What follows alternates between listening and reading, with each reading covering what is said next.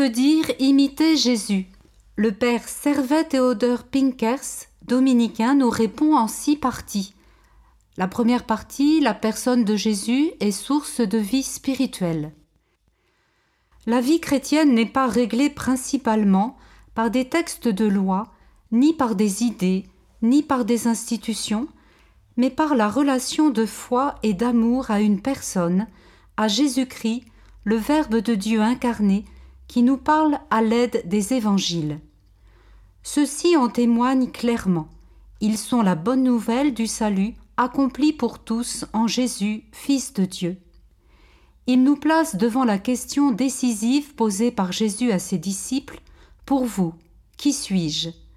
Et nous propose la réponse de Simon-Pierre Tu es le Christ, le Fils du Dieu vivant.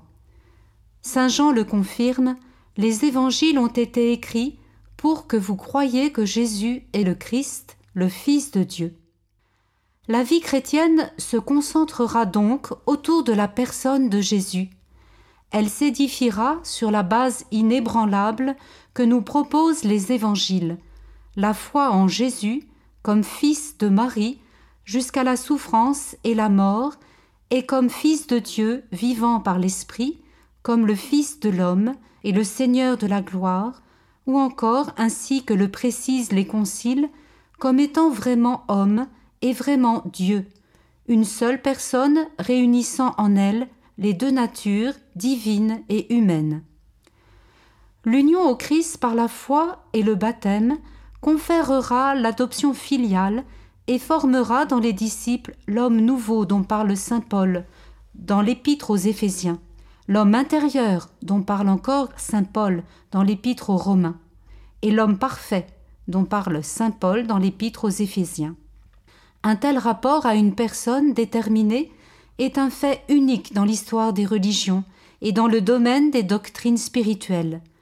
La personne du Christ dans sa vie, dans son corps même qui a souffert, est mort et est ressuscité, devient une source de sagesse et de vie pour les disciples. La personne du Christ est également au centre de nos relations avec Dieu.